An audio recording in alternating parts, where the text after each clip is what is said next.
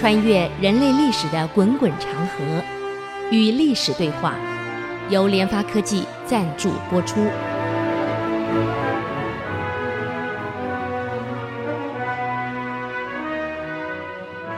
这里是 ICC 音竹科广播 FM 九七点五，您所收听的节目是《与历史对话》，我是刘灿良。我们上礼拜谈到这个李克用的这个乌鸦军，啊，也就唐代在安史之乱以后，一个国家最怕打内战。一个好好的国家一打内战，那麻烦了，千疮百孔。好好的利比亚，好好的伊拉克，好好的也门，这一打全毁了。我告诉各位，摧毁是很快呀，建设那是漫长的路啊。打个仗可能一年两年摧毁光了，可是要把它复建起来，恐怕没那么快，需要很长的时间。唐朝经过安史之乱以后，从唐高祖建国，经过太宗、高宗啊，一直到玄宗的开元之治，经过这么一个战乱，全毁了。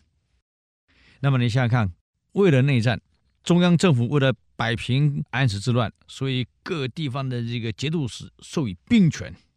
而且更严重是节度使变成世袭的，按理说节度使你做完了死掉了，或是调任的，跟你调来调去是由中央来派。现在他们不管你，因为战争打完了，这地盘是我的了。所谓的藩镇割据，藩镇就是各节度使的军事力量，套句现代话叫军阀割据。每个节度使有行政权、有经济权、有司法权、有兵权，所有权等一个小王国了。那么每一个小王国之间彼此是对立的，而且还在扩张，有一点像春秋战国了。这样一来，中央整个权力就式微了。所以唐代从中期以后，从唐代宗以后，基本上《汉书》有一句话叫“令不出击，其邦将亡”。国家的法令出不了中央，离开中央，地方人不理你了，那么这个国家就很危险了。到唐代宗的时候，这个现象逐渐出现。可是不但是这样子哦，你说各军区之间、各节度使之间互相对立，那么对朝廷是阳奉阴违。节度使死了，你中央派谁来？我管你的，我儿子接，你中央没有办法。就好像当时这个周天子已经式微了，所以春秋战国各地方独立的是诸侯，中央除了任命跟承认，已经别有他途了，所以是很悲哀的。那么到代宗的时候，主要是代宗跟下面的宪宗两个还算英明，对节度使抗命的、捣乱的，还有一点能力去讨伐一下。为了这样，你中央本身政治需要清明。你想，你中央都不亲民，地方又反对你，唐朝不亡了。所以为什么在安史之后，虽然中央的权力式微，还能够拖几年？那是因为还出了几个还可以的皇帝，代宗基本上还可以啊。那么代宗的用人啊，出了一些麻烦。当时有一位，我想历史上很多人都听过叫于朝恩的人，他是个太监。可是却掌握了中央的权力。那么，因为代宗信任他，我们中国历代都是这样。皇上从小长大在宫里，是太监宫里养大，基本上他没有在外面跟老百姓互动过。他唯一的朋友、认识的、可以沟通的，就从小玩大的小太监到中太监、老太监，还有宫里这一群不正常的人。那你想想看，他信任的是太监，那么于朝恩。就独掌了皇帝所有的一切公文文书啊，这个御林军啊，所以受宠到无人可比。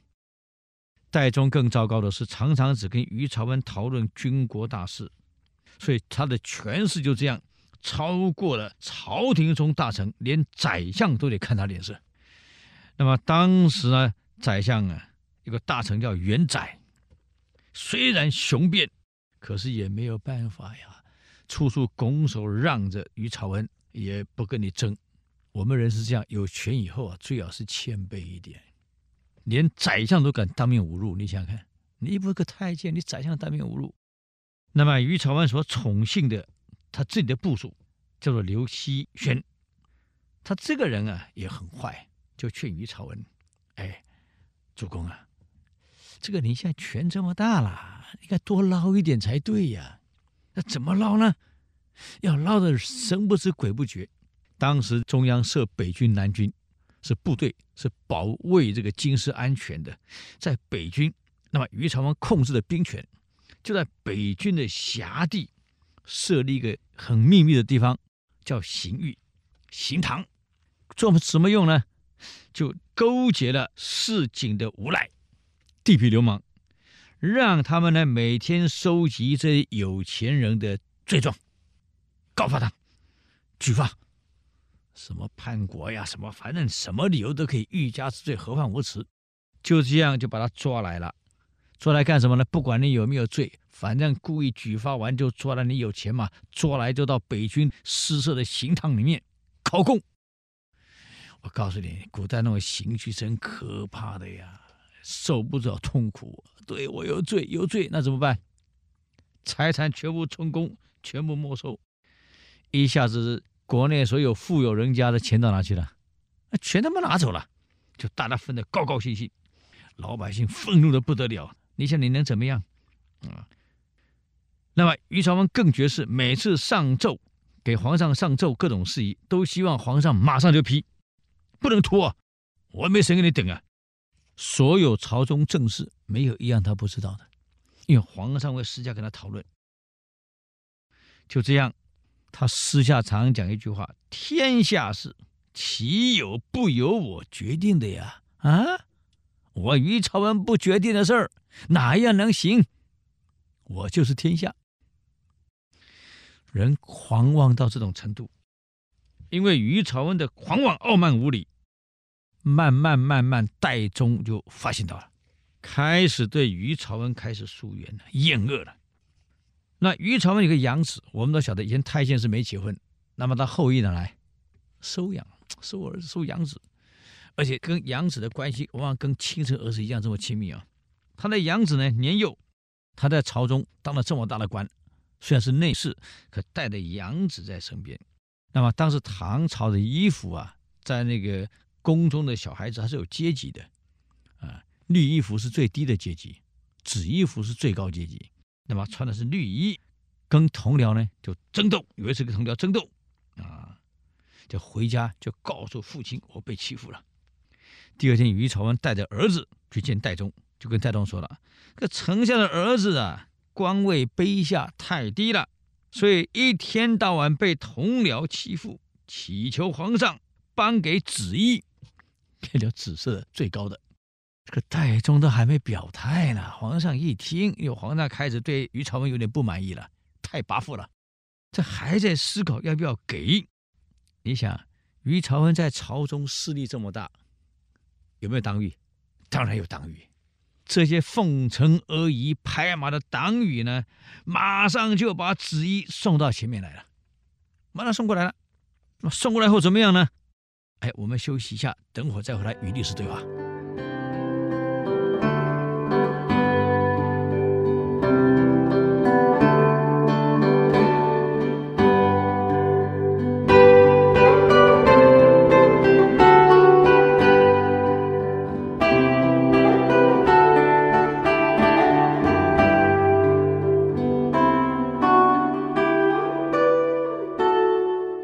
欢迎再回来与律师对话。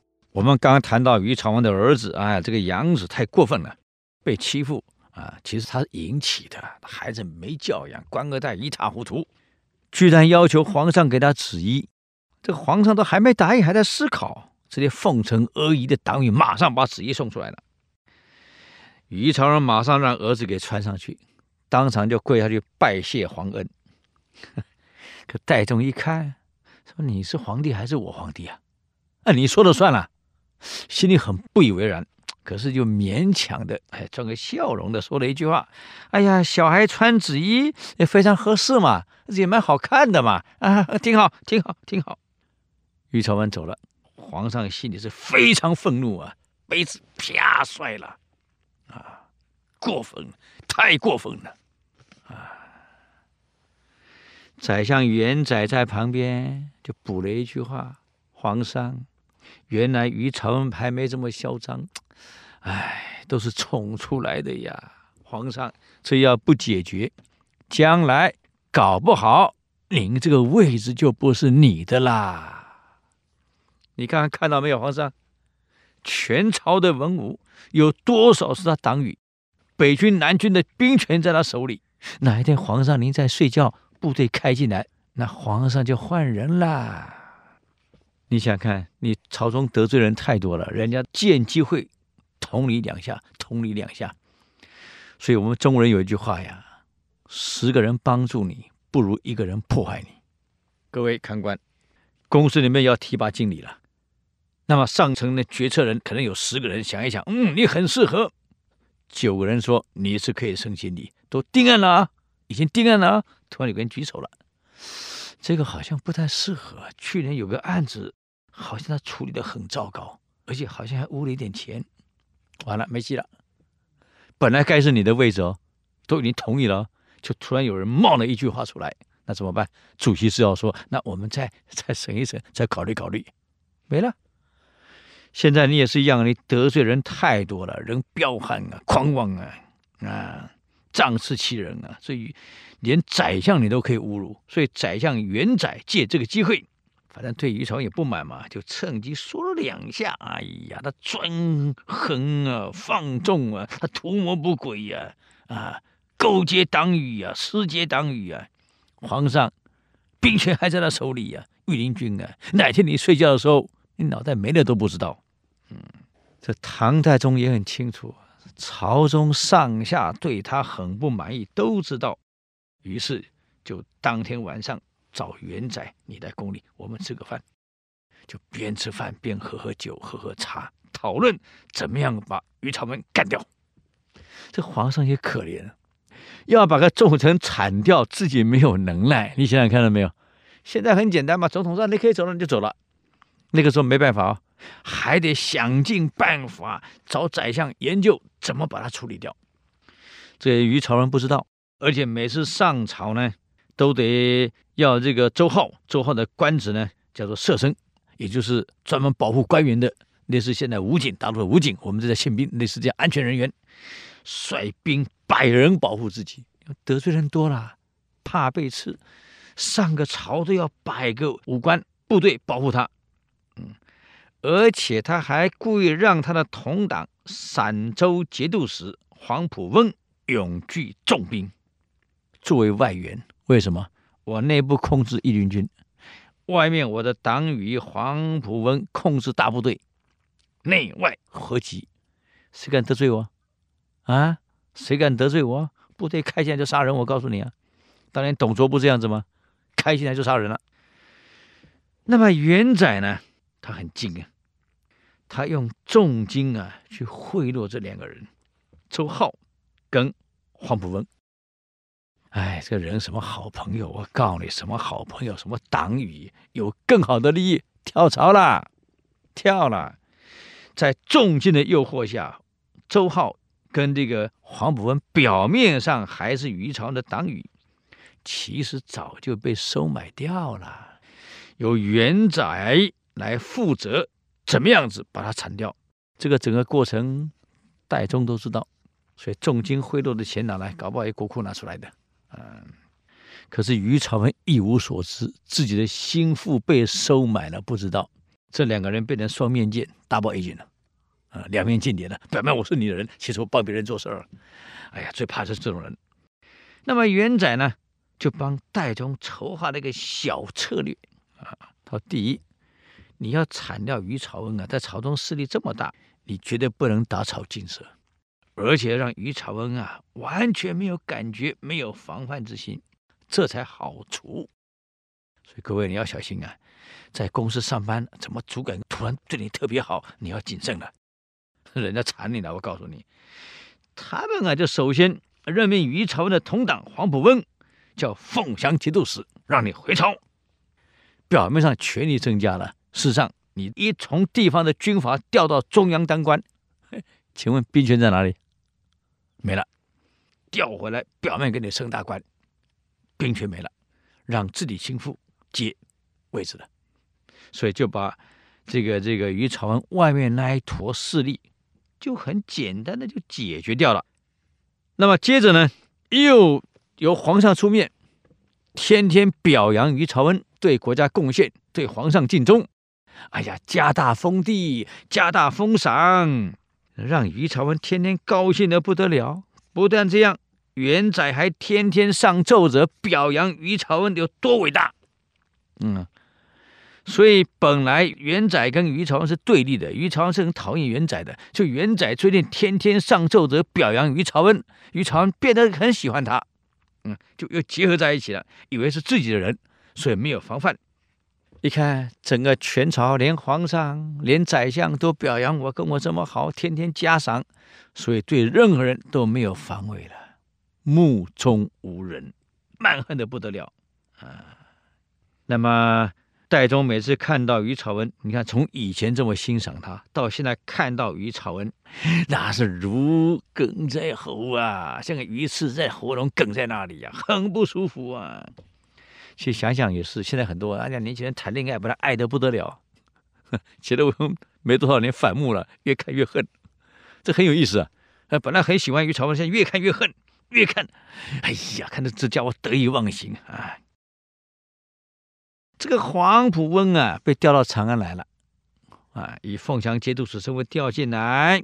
元载呢，就把他留在朝中，跟原来的周浩就三个人共同密谋于朝文的计策。计划确定了，就禀告了戴宗，啊，戴宗呢完全同意他们的策略，但再三叮咛啊。你们要谨慎从事啊，要小心从事啊，不要反被奸人所乘啊！这个绝对不能泄密呀！啊，你看戴宗还是很怕的，怕泄出去完了啊。说到底有没有泄出去呢？有没有出问题呢？哎，我们休息一下，再回来与律师对话。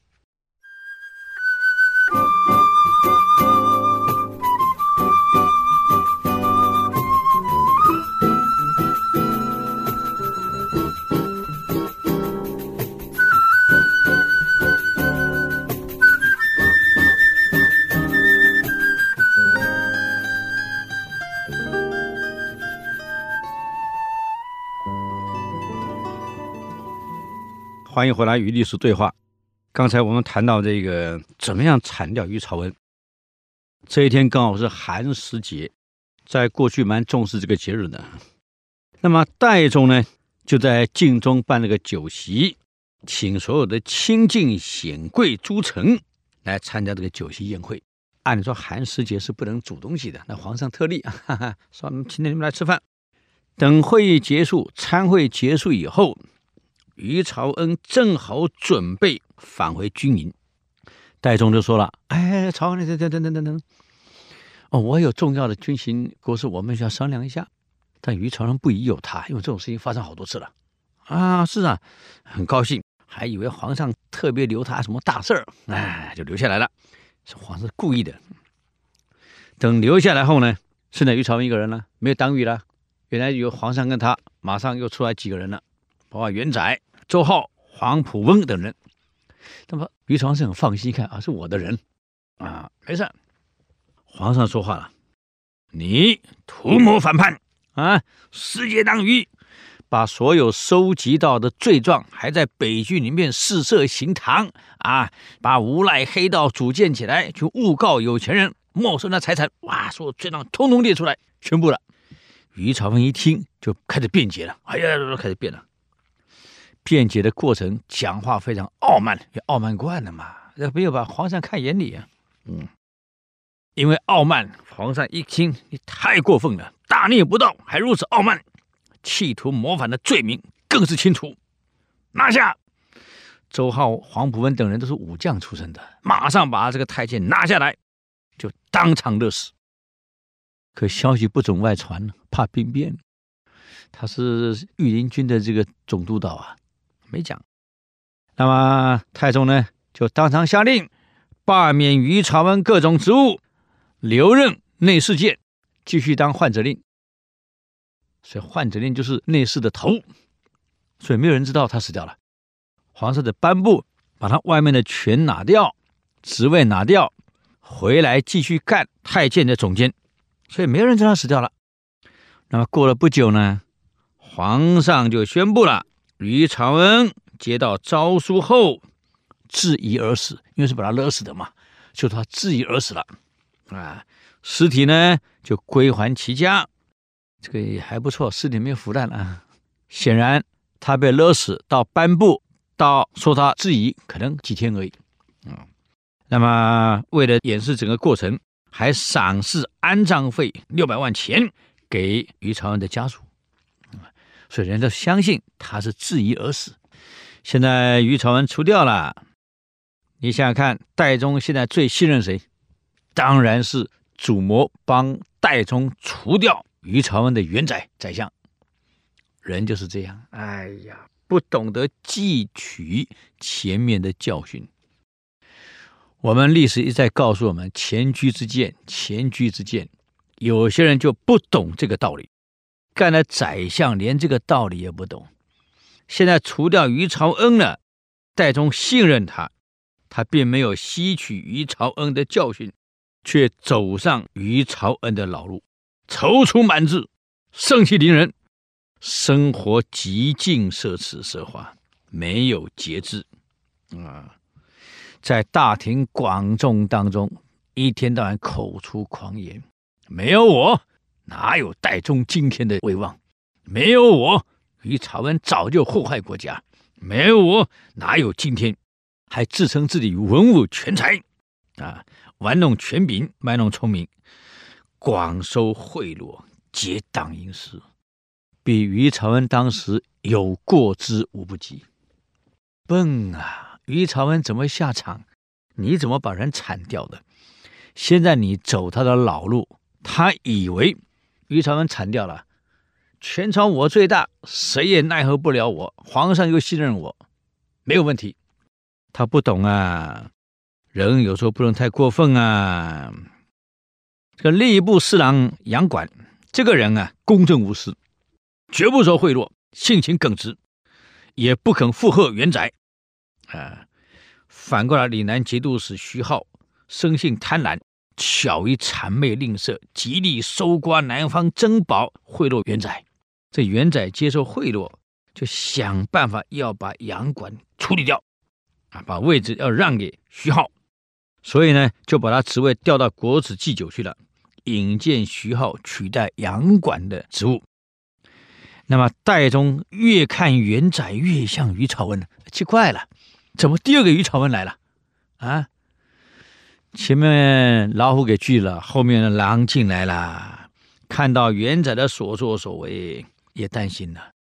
这个时间再下去，再久了，就危害会超过于朝恩啊，怎么办啊？可他又不忍元载步入于朝恩的后尘，所以往往会劝劝他，就单独召见元载，劝他当官。要正直，要廉洁，为国家想一想，为人民想一想，别只考虑你自己呀、啊。当年于朝文怎么出问题的？我们不能重蹈覆辙。够明白了吧？再劝他。这元载不但不思悔改，还我行我素。太宗一看，劝他几次没效，慢慢慢慢的开始也开始防范元载了，怕你也背叛了。那么。元载呢，因为有个叫李密的人，受到这个戴宗呢很赏识，很有才华，你嫉妒他，就故意说了，说李密这个人啊，常常跟亲朋好友在北军设宴，他跟于长文从来过从甚密，一定有阴谋，要杀他。戴宗说了，可北军的将领都是李密的旧日隶属。他故旧，也让他部署。那么我很清楚啊，所以这故旧呢，请他去吃吃饭、喝喝酒，老朋友嘛，这个很正常。何况于朝文被诛，李泌也曾经参加一起策划，他怎么可能是他同党？没事儿，嗯。可这一来呢，这个元载又不死心了，我认为一定要想办法要把李泌干掉，就让他的同党天天写奏折。代宗没办法跟李泌说了，来来来来来，私下跟李泌说，元载呀，容不了你，他一定要把你弄掉，嗯，啊，我看来看去啊，魏少游那里呀、啊，缺个人选，缺个副手，这样他在江西，我看这样好了，你就离开长安，到江西去任职，任个副手。等到我除去元载以后，你再回长安，这什么意思？显然皇上已经决心要铲掉元宰了，人做的太过分了。有没有铲成？我们休息一下，再回来与历史对话。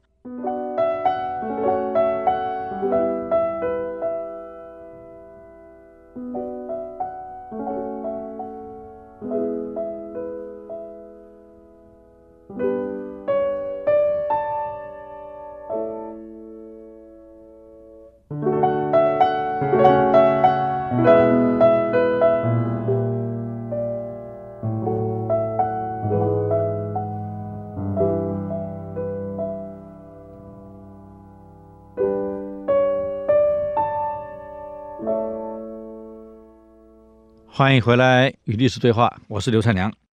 那么元载啊，为了违背法度，要任用自己的党羽，希望呢不要被有关的拿去审核啊、审查呀、太麻烦了。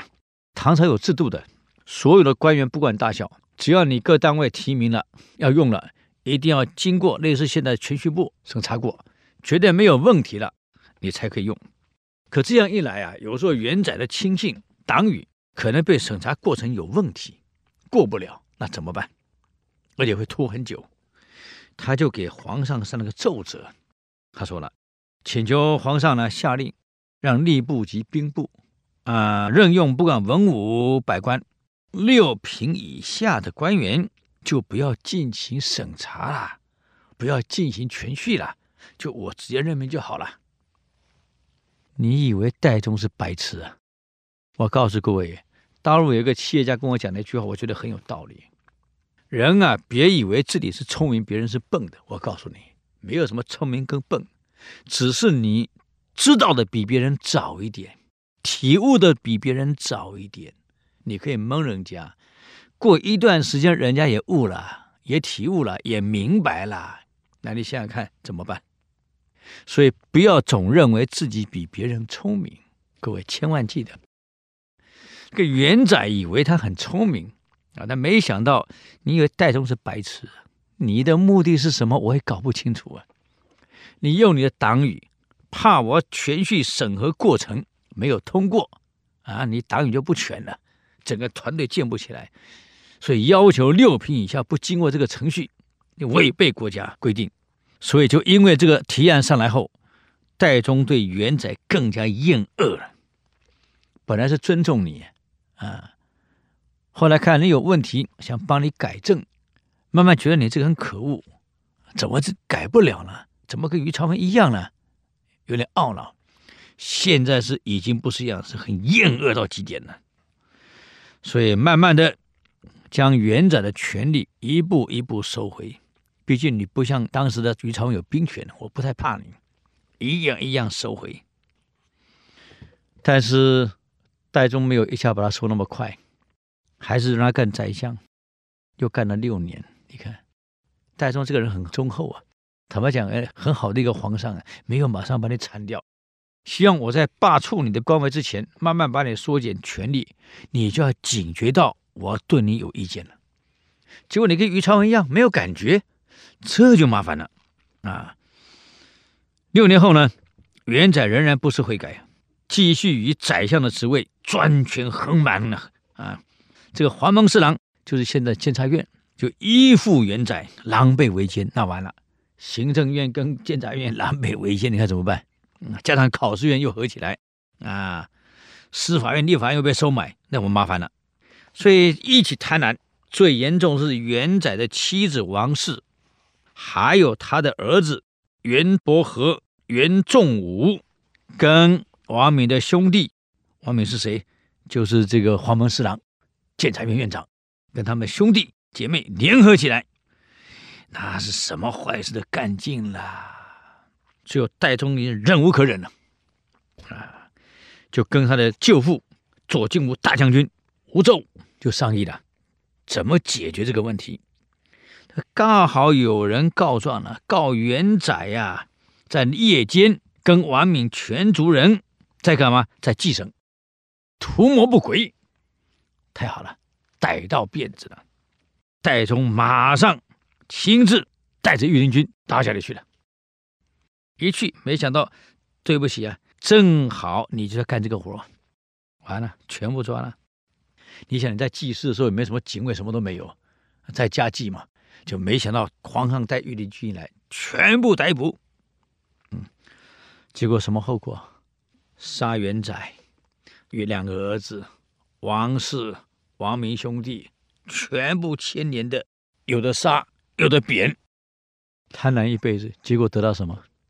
什么都没了。你想看，你除掉于朝恩，如果你懂得从于朝恩那里吸取教训，我们官越大，跟道士的骨髓就越弯腰啊。我们低调一点，谦虚一点。皇上已经劝你了，为官的人为国家想一想，为党想一想，为人民想一想，别老是为你自己。他没听懂，更不要去结党营私，一起上下腐败，上下其手。可能皇上没办法了，一定把你铲掉嘛。所以人做事情啊，就很可惜呀、啊，他没有很谨慎。所以元载的下场，你看看，太太还不是两个儿子，三个儿子全部被处死，家产全部被没收。你看你贪污贪了一辈子，什么下场？一毛都没有了，连他的祖父的坟墓都被挖开，毁棺弃尸，家庙也被捣毁。王进呢，被贬到田州去了，所有人他的党羽被停杖而死。你知道什么停杖吗？一个人呢吊斜的，用绳子把手跟脚绑好，拉起来斜的，采用类似的齐眉棍、通军棍，很粗，打哪里？不是打臀部哦，打腰部的脊椎骨，砰，这样下去，不但打这个下巴，还有点了五寸的钉板。所以，只要被停杖死的，我告诉你，面目全非。为什么？一打你痛啊，一叫头一动，这个下巴就是把钉板上的钉子就挂进去了，很可怜，是这样被停杖打死的。当戴宗是忍无可忍了，本来相信于朝文，你好好为国家做事儿，就没想到你假皇帝的威信啊，世界党羽啊，为你自己做事儿，胡搞一番。好不容易利用元载把你除掉了，元载却没有吸取教训，重蹈覆辙。所以各位，我常常讲要懂历史，从历史我们可以学到很多，在企业界也好，在官场也好，怎么样去为人处事。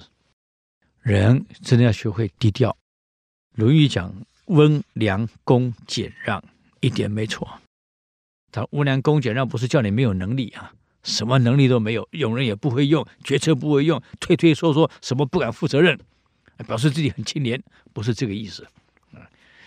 能力跟你的人格特质、为人处事是分开的，所以这个我们讲德才兼备，温良恭俭让是你的德行，你需要有才能，这才能有这个体系。第一个，你要会用人，用错了完了。一个人的成功不是靠一个人。一定靠一个团队，这个团队的组建，你用对了人，你就成功；用错人就是失败。所以，第一个用人很重要，用的人一定要执行力。第二，在管理过程一定要全变。所以，姜子牙讲了一句话：“我的成功就两个，任贤跟权变，够了。”好，谢谢各位。我们的节目在 IC 之音网站。啊，有提供随选即播的服务啊，欢迎上网收听。如果您对我们的节目有任何建议跟指教，请到 IC 之音留言。我们的网址是 triple w 点 ic 九七五点 com 与历史对话。我们下周见。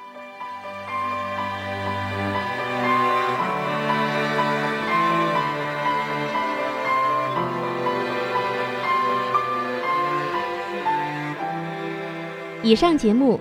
由联发科技赞助播出。联发科技邀请您同游历史长河，发现感动，积累智慧，扩大格局，开创美好幸福人生。